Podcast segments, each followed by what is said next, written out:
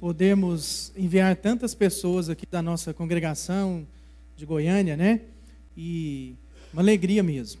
Vamos, vamos ouvir um pouquinho agora de, desses irmãos que vão representar o grupo, amém? Amém. Graça e paz. Para nós é um motivo de muita alegria poder estar aqui. A gente vê nos, nos olhos, né?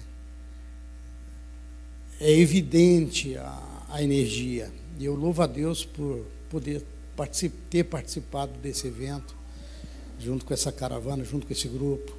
Só tem um detalhe: o Branquinho me deu trabalho demais. e Deus foi tremendo. Foi tremendo, viu, irmãos? Foi tremendo. Ah, por causa da caixa. Foi tremendo. Eu quero dizer para vocês que eu, eu, mais a minha namorada aqui de 38 anos de, de namoro, nós temos, tínhamos um sonho. Esse sonho, conforme disse o irmão, não era nosso, era sonho de Deus para nós. Porque existe um tabu que diz por aí que as pessoas têm que correr atrás dos seus sonhos. Faça isso não. Deixa Deus realizar os sonhos dele na tua vida. Isso que é importante. E tivemos momentos ali onde que, vou dizer com toda, todas as letras, vale cada centavo.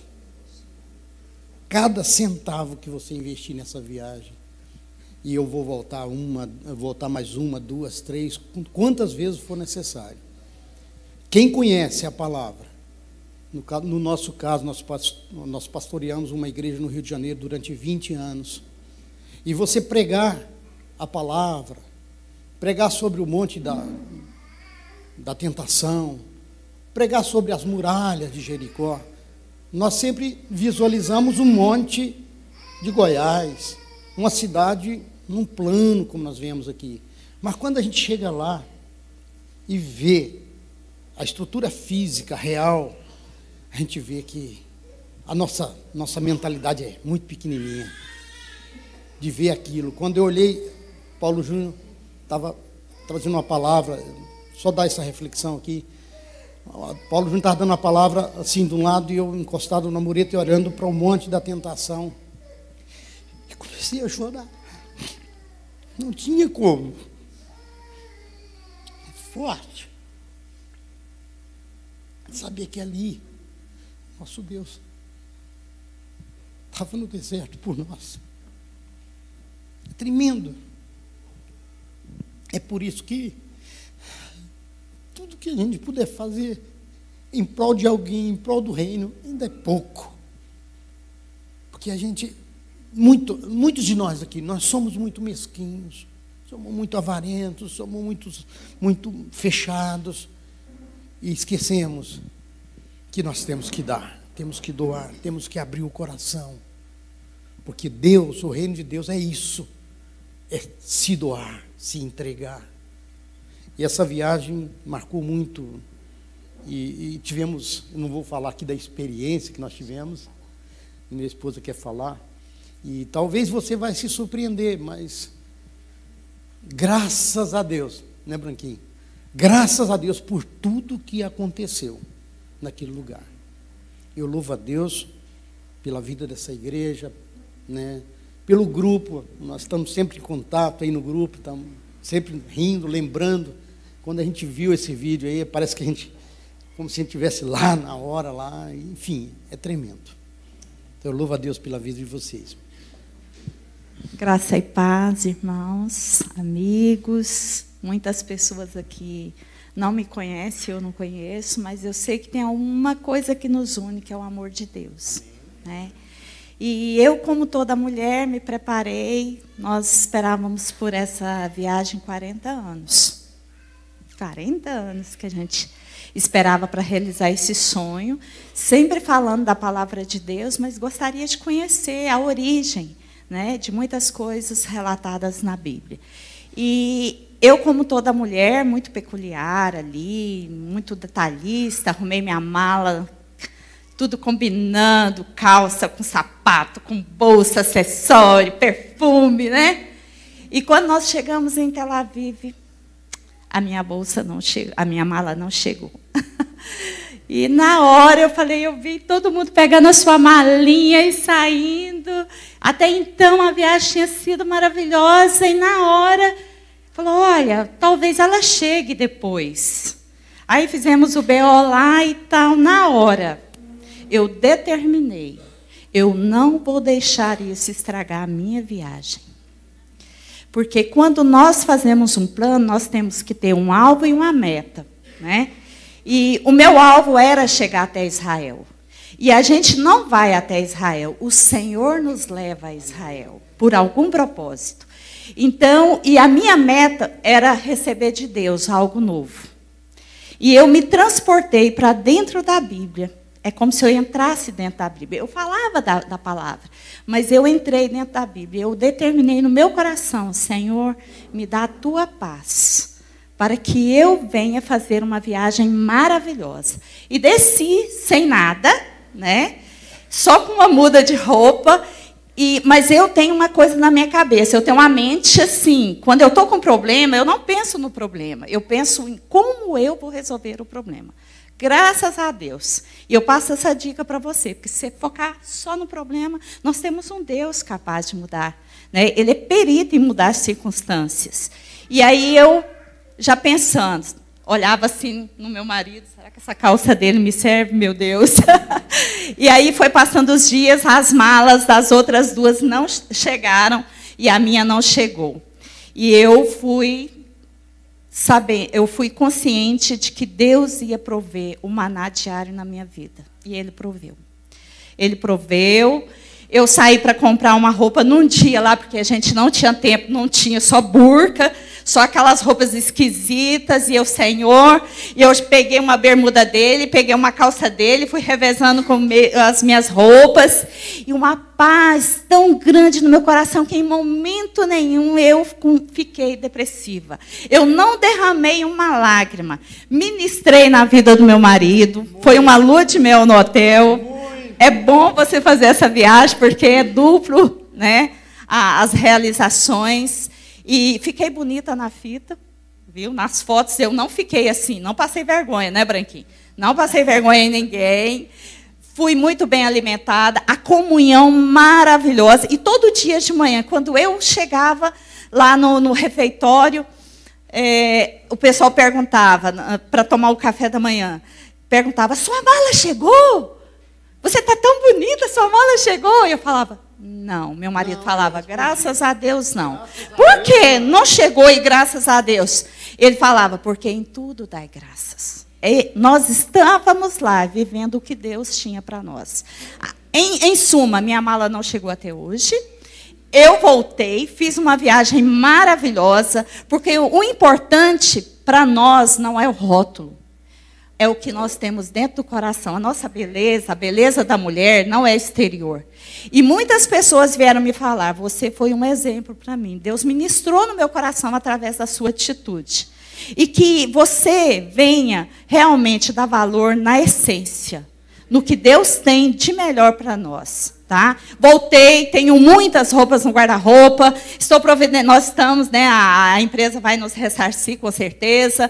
Isso não foi importante. Deus levantou pessoas, amigas, a nossa pastora abriu ali a mala, não, não servia muita coisa, mas um me, me, me, me emprestou um lenço, outra me deu uma, tem uma jovem linda ali que me deu uma blusa de frio. Em, em suma, eu fiz uma viagem maravilhosa e quero voltar a Israel tá? Se Deus quiser, na próxima viagem nós estaremos juntas. Faça esse investimento para a sua vida, porque eu cresci muito. E em todo momento eu observei os lírios do campo, naquela sequidão, estavam lindos. E isso me fez repensar.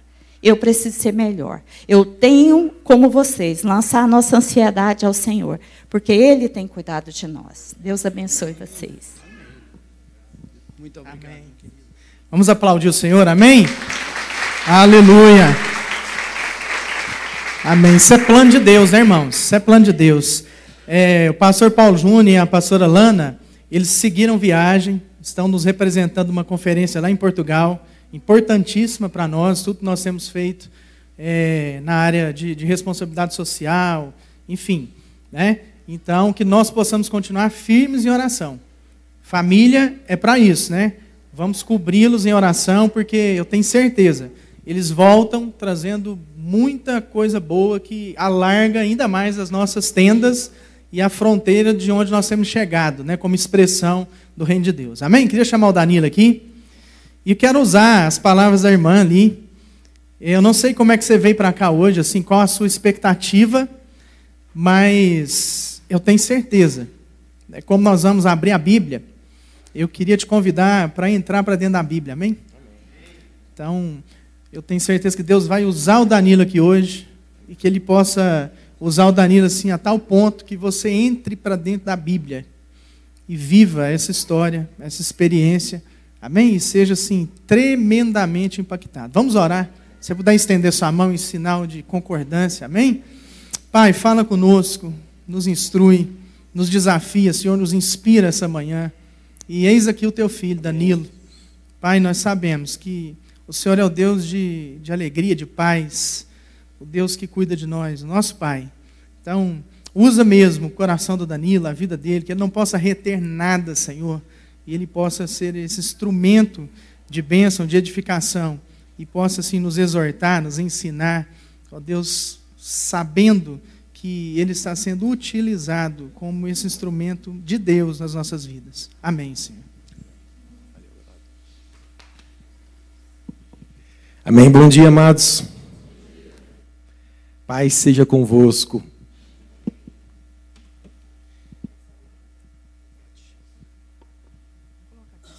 É, acho que sim, né?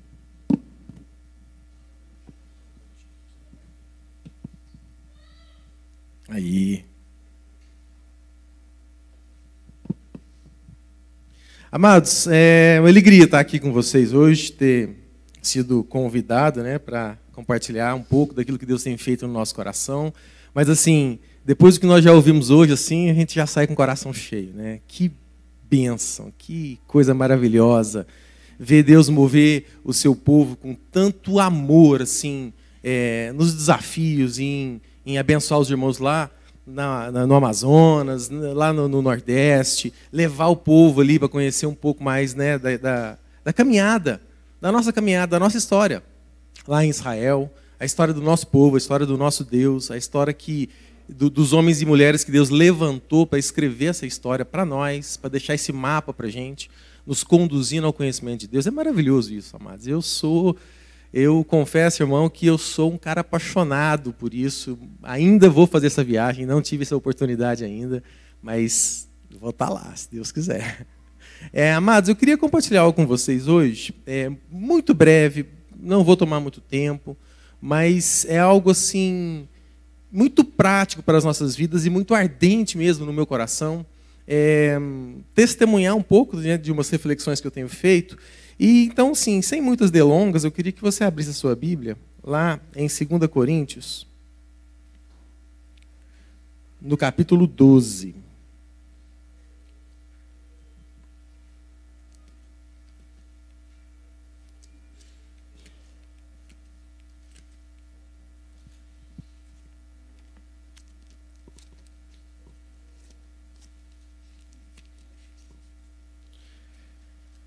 2 Coríntios, no capítulo 12, é um texto famoso, amados, mas assim, muito desafiador ao nosso entendimento. Nós vamos ler a partir do verso 2, diz assim: Conheço um homem em Cristo que há 14 anos foi arrebatado ao terceiro céu. Se foi no corpo ou fora do corpo, não sei, Deus o sabe. E sei que esse homem, se no corpo ou fora do corpo, não sei, mas Deus o sabe, foi arrebatado ao paraíso e ouviu coisas indizíveis, coisas que ao homem não é permitido falar. Nesse homem me gloriarei, mas não em mim mesmo, a não ser em minhas fraquezas. Mas, que eu, é, mesmo que eu preferisse gloriar-me, não seria insensato, porque estaria falando a verdade.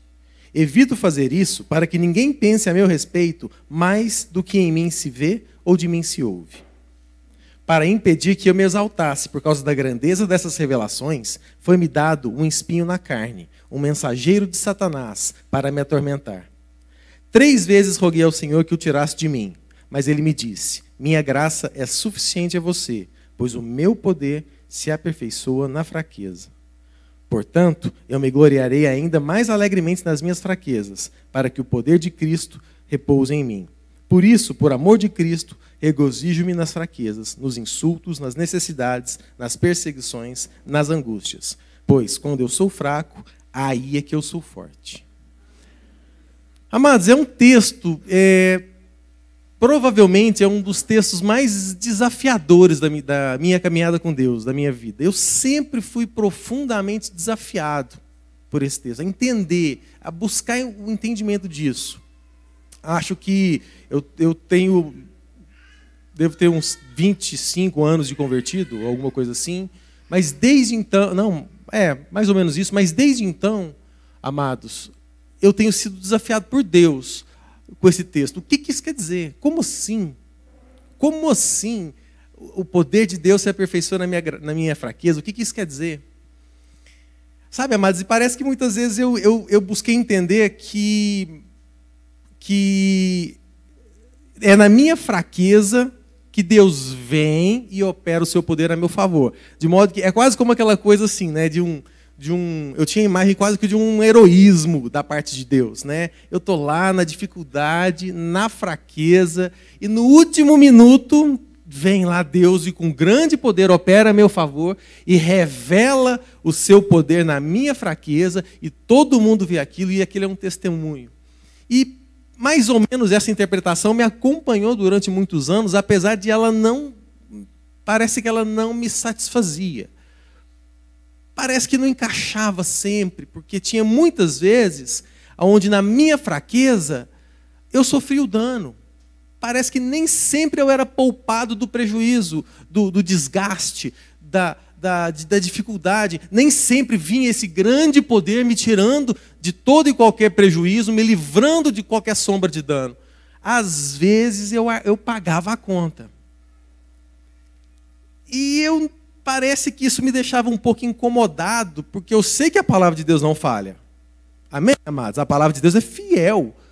Então, se naquele momento de fraqueza eu não via essa operação em meu favor, ainda assim, de alguma forma, essa palavra tinha que estar se cumprindo. Então, eu. Mas amém. Eu, eu, eu ia meditando, eu ia aceitando. Mas eu não desisti de entender isso. E o que eu queria compartilhar com você hoje são aspectos muito reais, muito práticos disso na minha vida, coisas que eu tenho aprendido em Deus, que eu tenho vivido em Deus, é, a respeito da, desse poder de Deus que de fato opera na nossa fraqueza. Porque é uma questão interessante, amados, é uma questão importante na nossa vida, na vida de todos nós, acho que na vida da humanidade. A busca pelo poder, o entendimento do que, que isso significa, sempre nos acompanhou desde o momento que nós nascemos. Todo, acho que desde os primórdios da humanidade. A primeira coisa que uma criança tem quando ela nasce é um desejo de ver uma necessidade cumprida, suprida, uma necessidade de alimento. Ela chora porque ela está com fome, ela chora porque ela quer colo, ela chora porque ela está com frio. É uma necessidade imediata que tão logo a criança vê aquilo satisfeita, ela começa a entender, a buscar uma maneira de controlar essa necessidade.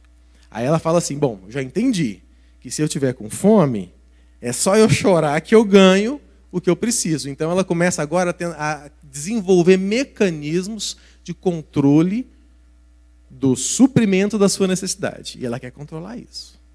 Isso é todo ser humano. E aí, amados, a hora que você consegue fazer isso, quando você consegue controlar o suprimento da sua necessidade, você agora quer melhorar o controle. E é isso que nós achamos que é o poder. Todos nós temos buscado poder como quem busca uma maneira de controlar a maneira como eu sou suprido. Então, para nós, criar um mecanismo mais rápido, mais fácil, menos dispendioso, menos sofrível de satisfazer as minhas necessidades é poder. Então a gente achou que dinheiro é poder, porque o dinheiro facilita o alcance das coisas que eu preciso. A gente começou a achar que autoridade é poder. Porque seu, ter o privilégio de orientar processos deve facilitar a maneira de ver tudo resolvido sem grandes sofrimentos. Então isso deve ser poder. A gente acha que a autoridade é poder. A gente começou a achar que ser obedecido é poder. Então já não é mais apenas exercer a autoridade, mas é ter a minha autoridade reconhecida pelos outros, isso deve ser poder, porque é só eu falar que alguém resolve a minha necessidade. E começamos então a buscar isso como forma de solução, como quem busca poder. Mas amados, isso não é o poder. Isso é eficiência. Presta atenção nisso, amados, porque assim, a gente vai falando de uns conceitozinhos, mas na verdade isso tem um poder prático de mudar a nossa vida. A gente busca eficiência como quem busca poder.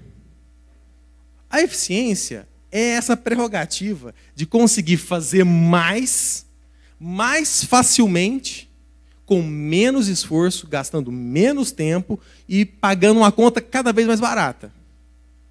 Nós estamos tentando otimizar os processos como se isso fosse sinônimo de poder. Mas não é. Não é isso que é o poder. Paulo, nesse texto, Paulo mostra para nós que ele fez essa mesma confusão. Ele chegou diante de Deus e falou o seguinte: Senhor, eu tenho, um, eu tenho um incômodo na minha vida. Se o Senhor retirar de mim o incômodo, se o Senhor retirar o espinho da minha carne, eu vou conseguir desenvolver o meu ministério, eu vou desempenhar as minhas funções, eu vou fazer a tua vontade com uma maneira mais eficaz, eu vou ser mais eficiente na prestação do meu serviço. Eu vou virar para tudo que eu tenho que fazer e eu vou conseguir desempenhar o meu papel melhor, dando um testemunho muitas vezes mais coerente, alcançando mais pessoas de uma maneira menos sofrida. Aí Deus virou para Paulo e falou assim: Não, Paulo, você não precisa disso. Você não precisa ser otimizado nas suas, nas suas, nas, nos seus afazeres. Basta a minha graça.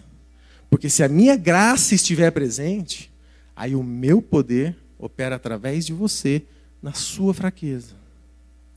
E esse é o segredo, amados. Quantas vezes nós não temos buscado de Deus uma vida mais otimizada? uma maneira menos dispendiosa de alcançar objetivos, sejam os nossos, sejam os de Deus.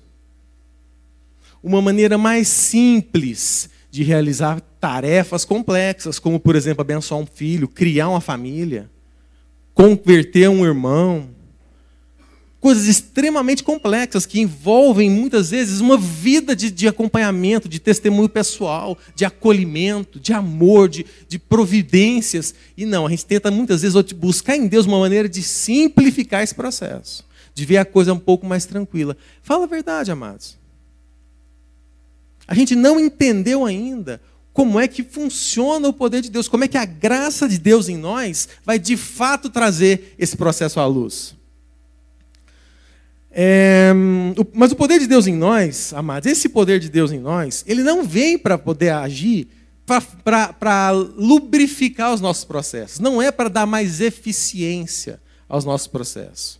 O poder de Deus vem para nós para nos dar efetividade. Aos conceitozinhos, né? É isso que nós temos que entender. O poder de Deus torna nos torna efetivos nos processos. Então, o que é efetividade, amados? Efetividade não é fazer mais coisas com menos, a um dispêndio menor. Efetividade é a capacidade de sustentar os processos para que o, a ação inicial produza o resultado que é requerido, seja pelo tempo que for. A efetividade, ser uma pessoa efetiva, viver processos efetivos, é viver em Deus as etapas necessárias até que o resultado se cumpra. Vou dar um exemplo para você entender a diferença. Os médicos aqui vão saber do que eu estou falando. Mas todo antibiótico é eficaz contra a infecção. Mas para que o tratamento seja efetivo, todas as recomendações médicas quanto à prescrição, a dosagem, têm que ser cumpridas até o final. Senão, por mais que o antibiótico é eficaz, o tratamento não vai ser efetivo. O poder de Deus opera na efetividade. O poder de Deus ele nos direciona a conduzir, a sermos instrumentos de condução do processo até o fim. Independentemente de, de ser um processo fácil ou difícil. A efetividade de Deus é aquilo que vai conduzir o alfa ao ômega, o princípio ao fim. A palavra de Deus diz lá em Apocalipse que Deus é o alfa e Deus é o ômega. Deus é o princípio. Amém, amados? E Deus é o fim. E nós?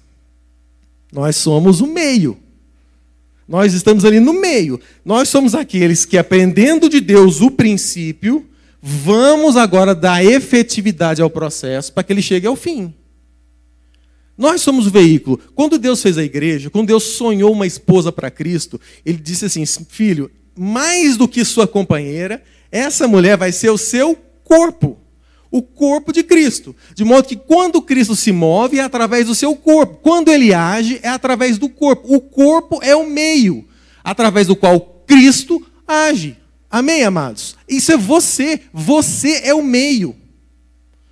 Então, tudo aquilo que nasceu em Deus é levado a cabo, é levado ao ômega, através do corpo de Cristo, através da igreja. Mas nós, querendo mais efetividade nos processos, não estamos satisfeitos em ser o meio. Nós queremos ser o alfa e o ômega. A gente quer ser o princípio e o fim, e quer que Deus seja o meio. Então a gente vai, estabelece lá no princípio a parte, qual que é o ponto de partida, a gente fala para Deus onde a gente quer chegar e vê se convence a Deus de fazer o meio para a gente, faz o meio de campo. E aí todo o nosso esforço passa a ser no sentido de buscar de Deus o meio para que o meu alfa chegue no meu ômega. Mas não é esse o nosso chamado, amados. Isso não é poder de Deus. O poder de Deus não é para isso. O poder de Deus é para que você seja o meio. É para que você seja o instrumento. É para que você seja o sustentáculo desses processos. Mas aí, amados, o que a gente faz? A gente não quer ser o meio. A gente quer que alguém seja o meio. E não eu. Presta atenção nisso, amado, porque isso diz respeito à sua vida, à sua casa e por que você não está experimentando o poder de Deus na sua casa, nos seus negócios, na sua família. Quantas vezes, ao invés de se fazer o meio, você quer que alguém faça? Você é ótimo em identificar as demandas. Não. O Brasil está ruim por causa disso, está faltando aquilo. Meu trabalho não presta por causa de fulano, por causa de não sei o quê. Ninguém, será que ninguém vai dar um jeito nisso? Será que ninguém está vendo que está faltando aquilo? Veja, você já é o alfa, já está identificando o ômega e quer que alguém seja o meio. Não é possível nessa igreja não ter uma agenda publicada, ninguém vai tomar conta disso? Ninguém está vendo que está precisando lá no Ministério Infantil? Será que ninguém vai contratar alguém para fazer o serviço? Está faltando gente para fazer não sei o quê. Vamos, ninguém vai fazer nada. Meu irmão, em nome de Jesus, você identificou a demanda? Deixa eu te contar uma coisa. Você é o meio. Você é o meio. É você que Deus levantou. Sabe por quê? Porque foi para você que Deus deu essa visão. Isso é você, isso é contigo. Quando Deus falou com Gideão, lá em Juízes no capítulo 6, ele virou para Gideão e falou o seguinte: Gideão, ó, encontrou lá, debaixo de uma árvore, com Gideão. Gideão começou a falar: Ah, Senhor, mas tá não dá, desse jeito não tem. Olha como é que está o país. Estamos escravos, estamos subjugados, a nação está derrubada, o templo está uma sujeira danada, ninguém varre aquele chão, ninguém faz nada, está tudo em ruínas, ninguém toma conta. Assim não dá, Deus. Que culto desorganizado, que, que, que pequeno grupo que não tem agenda. Você tenta falar com o pastor, você não acha ele? Que coisa, não tem condição. Aí Deus virou para Gideão e falou assim: Muito bem, meu filho, vai nessa força. Vai lá e resolve a parada. Você entendeu, você é o cara. Você teve a sensibilidade de ver a dúvida. Levanta e resolve o problema. Aí ele falou assim: Eu? De que, que eu, eu vou resolver isso? Não. Esse tanto de problema que tem nesse país, eu é que vou resolver. Ó, eu sou mais. A minha casa é a menor casa. Da menor das tribos. Na menor das periferias, da menor das cidades. Eu, como que eu vou fazer? Vai, vai, levanta e vai. Porque você não precisa dessas condições. Aí ele disse assim: Mas como, Senhor? Como que eu vou fazer isso se eu não tenho o poder? Aí Deus falou assim: Você vai fazer porque eu sou contigo. E isso te basta. Você vai fazer porque a minha graça te basta. Esse é o segredo, amados. Se a graça de Deus estiver presente, isso basta para que você promova a, ef, a, a, a efetividade dos processos. Isso basta. Você não precisa das competências. Você não precisa das condições melhores. Você não precisa de, de um momento oportuno. Basta a graça de Deus na sua vida. Esse é o segredo do texto. Esse é o segredo. Então, amados, em nome de Jesus, em nome de Jesus, o que, que é a graça? Porque se é isso que nós precisamos, nós temos que entender isso de uma maneira, de uma vez por todas. O que, que é a graça, meu irmão? A graça é um favor imerecido, como a gente sempre ouviu falar? Ah, mas é, mas é muito mais do que isso. É muito mais do que simplesmente nos favorecer.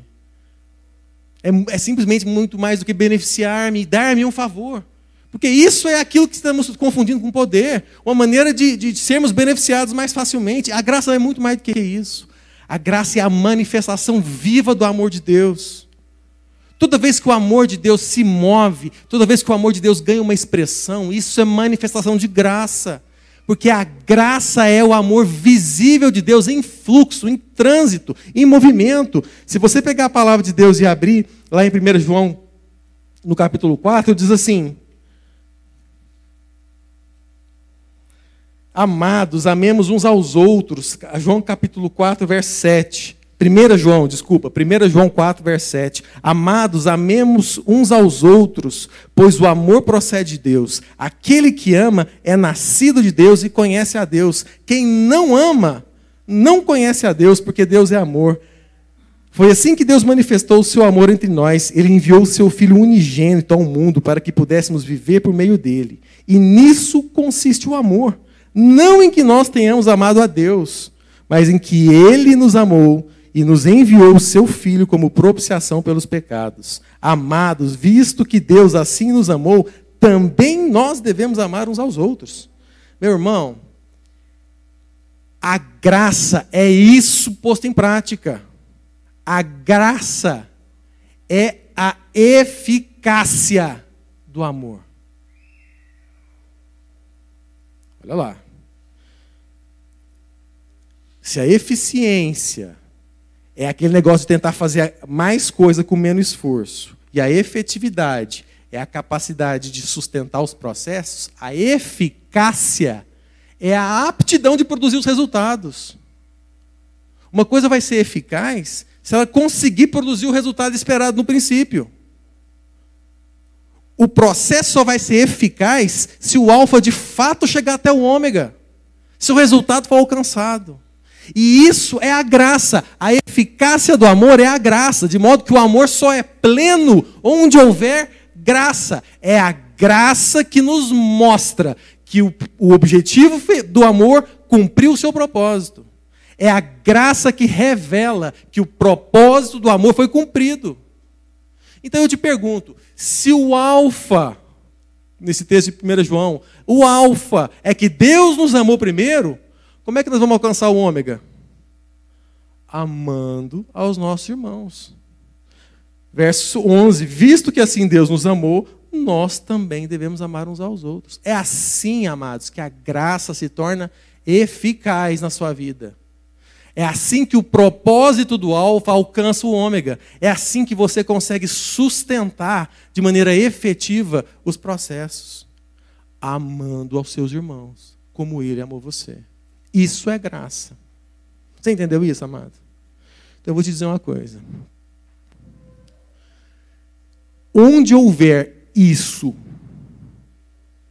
onde houver isso, onde houver o povo de Deus disposto a amar os seus irmãos, disposto a dar sua vida por amor aos seus amigos, por amor ao próximo, disposto a entregar sua vida, amados, a entregar a vida a entregar suas noções de conforto, de, de, eficiência nos processos, de descanso de fim de semana, de uma maneira mais barata de pagar a conta, uma maneira mais simples de resolver os problemas. Não, abre mão disso e entrega a sua vida em favor dos seus irmãos, em favor do serviço, em favor da sua igreja, em favor do seu trabalho. Do seu... Entrega a sua vida em favor das pessoas. Onde houver isso, você não precisa de poder você não precisa de, de eficiência, porque isso te basta. A graça te basta. Nesse contexto, você vai ver o poder de Deus se aperfeiçoar na sua fraqueza. Mas isso não é em favor de você, isso não é a seu favor. Isso é na graça. Eu não sei quantos, quantos dos irmãos sabem disso, mas é, nós tivemos uma dificuldade, um grande desafio ano passado. Seguramente eu vivi o ano mais difícil, para não dizer outra coisa, o ano mais difícil dos últimos 20 anos da minha vida. É, nós enfrentamos um, um, uma suspeita dentro de casa. Eu tenho um filho de três anos que tem se levantado a, a suspeita de, de ele estar inserido no transtorno do espectro autista. E nós estamos trabalhando com isso, nós estamos direcionando as terapias e estamos vivendo momentos assim tremendos em Deus, de muito quebrantamento, de muita, de muita alegria, mas também com muito choro, com muito desafio. E eu vou dizer uma coisa para você, meu irmão.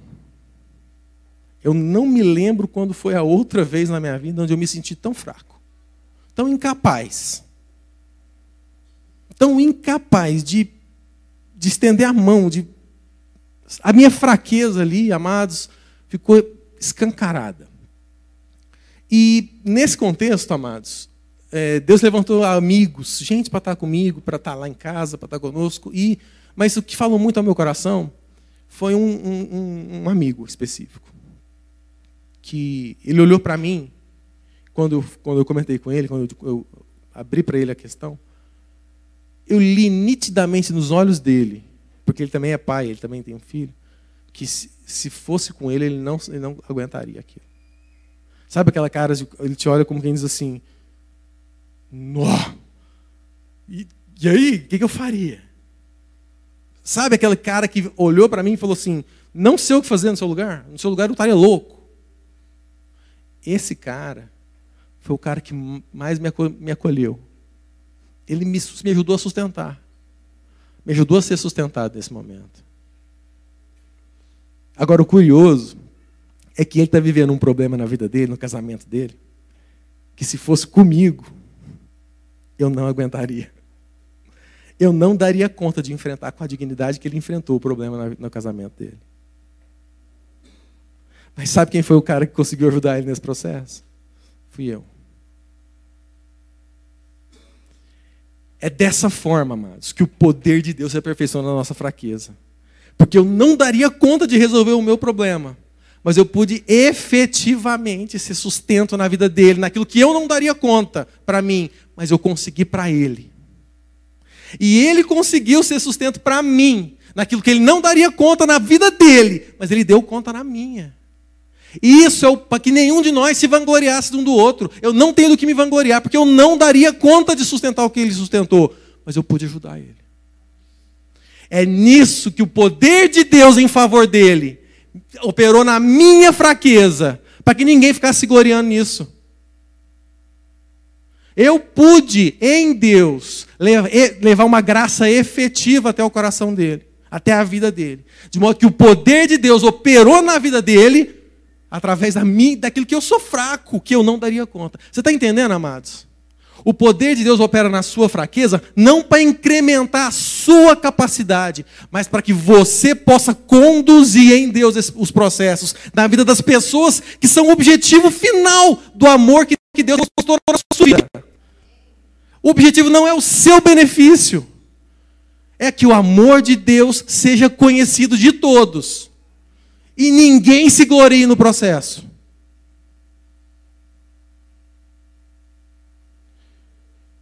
Você está fraco, meu irmão? Tem algum ponto na sua vida onde você está fraquejando?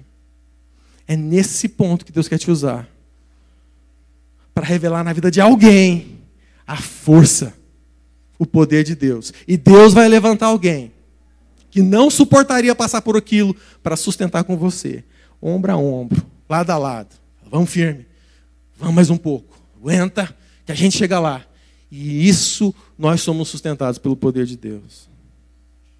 Em nome de Jesus, não caia na bobagem, na infantilidade, na imaturidade de achar que é vergonhoso você abrir as suas deficiências, você abrir as suas carências, as suas fraquezas. Abre seu coração.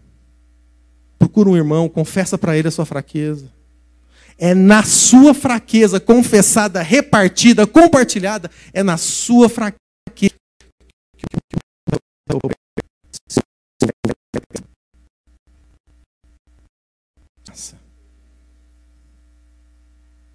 Em nome de Jesus. Em nome de Jesus. Eu sei que você está vivendo dificuldades, eu estou vivendo dificuldades. Todos nós estamos passando por isso. Eu quero orar com você essa manhã. Eu quero orar para que você possa entender isso. Para que você chegue nesse, nesse momento, nesse ponto final. Para que você entenda qual é a origem de tudo isso. Qual é o destino que Deus desenhou para tudo isso e para que você seja a efetividade desses processos na vida do seu irmão. Porque na sua vida vai ser ele. Amém, amados? Em nome de Jesus, feche seus olhos, vamos orar junto. Fala com Deus aí.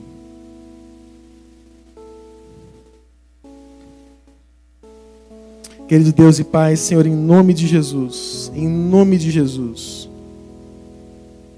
que o Senhor possa nos fortalecer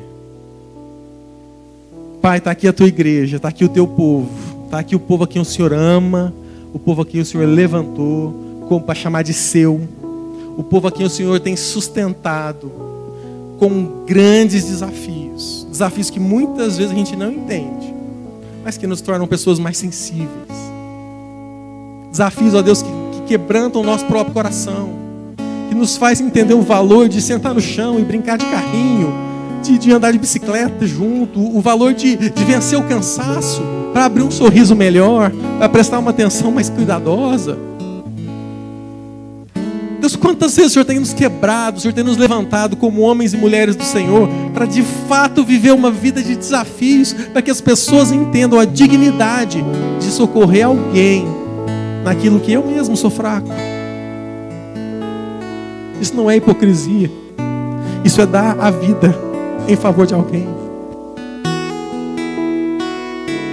Pai, que a graça do Senhor nos alimente, nos oriente, nos instrua, nos capacite a revelar esse amor todos os dias da nossa vida. Todos os dias da nossa vida. Que o Senhor perdoe a nossa negligência. Que o Senhor perdoe a nossa reticência. Que o Senhor perdoe a nossa letargia em ficar esperando que alguém resolva aquilo que eu estou percebendo que está errado, enquanto ninguém faz nada. Esperando que alguém cuide, que alguém vá lá e faça algo. Quando eu sou chamado, eu sou o cara sensível para ver. Ó Deus, que o Senhor possa tocar no coração de cada um de nós e que a gente possa ser responsabilizado, se sentir responsável pela vida uns dos outros, pelo bem-estar de todo mundo, pelo cuidado, pelo carinho, pela atenção, pelo suprimento, em nome de Jesus. Deus, quebranta o nosso coração quebranta o nosso coração para a honra e glória do teu nome. Em nome de Cristo Jesus. Amém. Amém, amados. Naquele texto que nós lemos lá em, 2 Coríntios,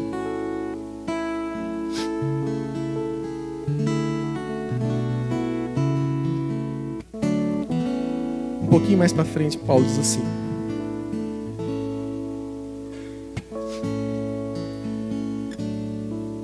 capítulo 13, verso 4, ele diz assim: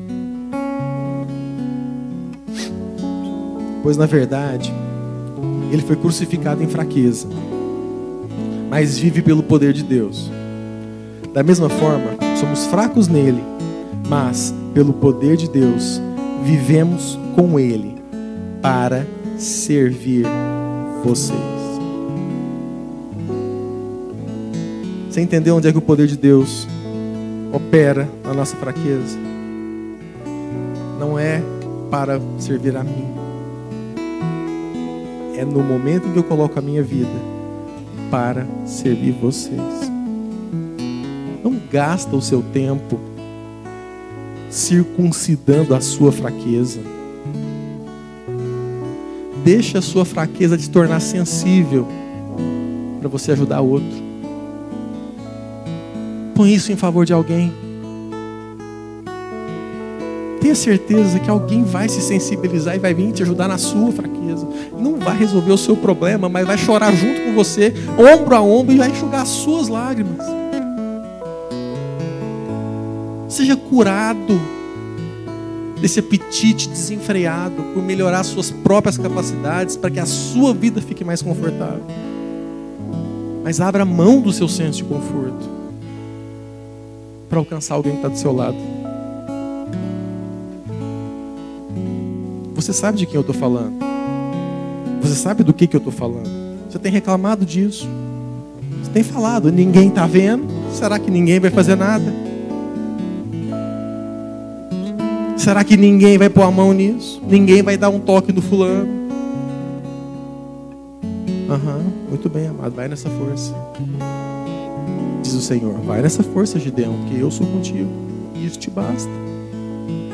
É você mesmo. Vai lá. Sua fraqueza não importa. Desde que haja graça. Sua fraqueza não importa. Se Deus já te deu a sensibilidade para enxergar o problema. Agora vai lá. E abraça esse irmão. Abraça essa causa. Abraça essas pessoas em nome de Jesus. Deus os abençoe a todos. Amém. Amém. Graças a Deus. Irmão, quem entrou para dentro da Bíblia aí? Essa palavra, amém? Então espera um pouquinho, não sai de dentro da Bíblia não. Fica aí dentro da Bíblia. Quero compartilhar com os irmãos aqui bem rápido. É, nós somos família, amém? E família não tem muita a gente não fica rodeando muito topo. Então estou aqui para falar da, das nossas responsabilidades como família, né? E esse mês a nossa a nossa arrecadação, a nossa média de arrecadação está é, tá bem longe ainda de, de chegar na, na nossa média, nos nossos desafios para manter os nossos compromissos mensais como família, amém? Então fica aí dentro da Bíblia e você vai refletir aí agora. E nós temos dez dias ainda para terminar o mês e vários compromissos como família para a gente honrar. Amém? Então, nós queremos abrir agora esse tempo, nós vamos é, nos despedir, vamos cantar mais um canto. Podemos cantar ele exaltado? A gente, nós nos despedirmos. Né? E você fique à vontade, em paz, para fazer a sua contribuição como família. Tem um gasofilaço aqui, tem um aqui do lado de fora e outro ao fundo. Amém? E também, é, como família, nós temos o costume de orar por todos os pedidos de oração. Então tem um papel, sempre tem um, um papel aqui para você escrever, um pedido de oração, um desafio é, de família. Todos nós passamos as nossas rotinas. Todas as semanas nós estamos orando por todos esses desafios. Amém? Então vamos fazer isso e vamos cantar um cântico, vamos em paz. E lembre-se, lembre-se, os desafios estão postos. A diferença é a forma que nós vamos enfrentá-los. Eles não irão desaparecer. Pelo contrário, eles ficarão para trás. Nós vamos passar por eles com graça, com fé, com ousadia. Amém? E não sai da Bíblia, viu, irmão? Fica firme aí. Não sai da Bíblia. Amém? Esse é o nosso desafio. Vamos em paz, que o amor do Pai, a comunhão, a consolação do Espírito Santo de Deus esteja com você hoje e sempre. Não sai, não sai sem falar para o seu irmão. Tenha uma semana de vitória e a paz do Senhor sobre a sua vida. Amém? Faça isso. Em nome de Jesus.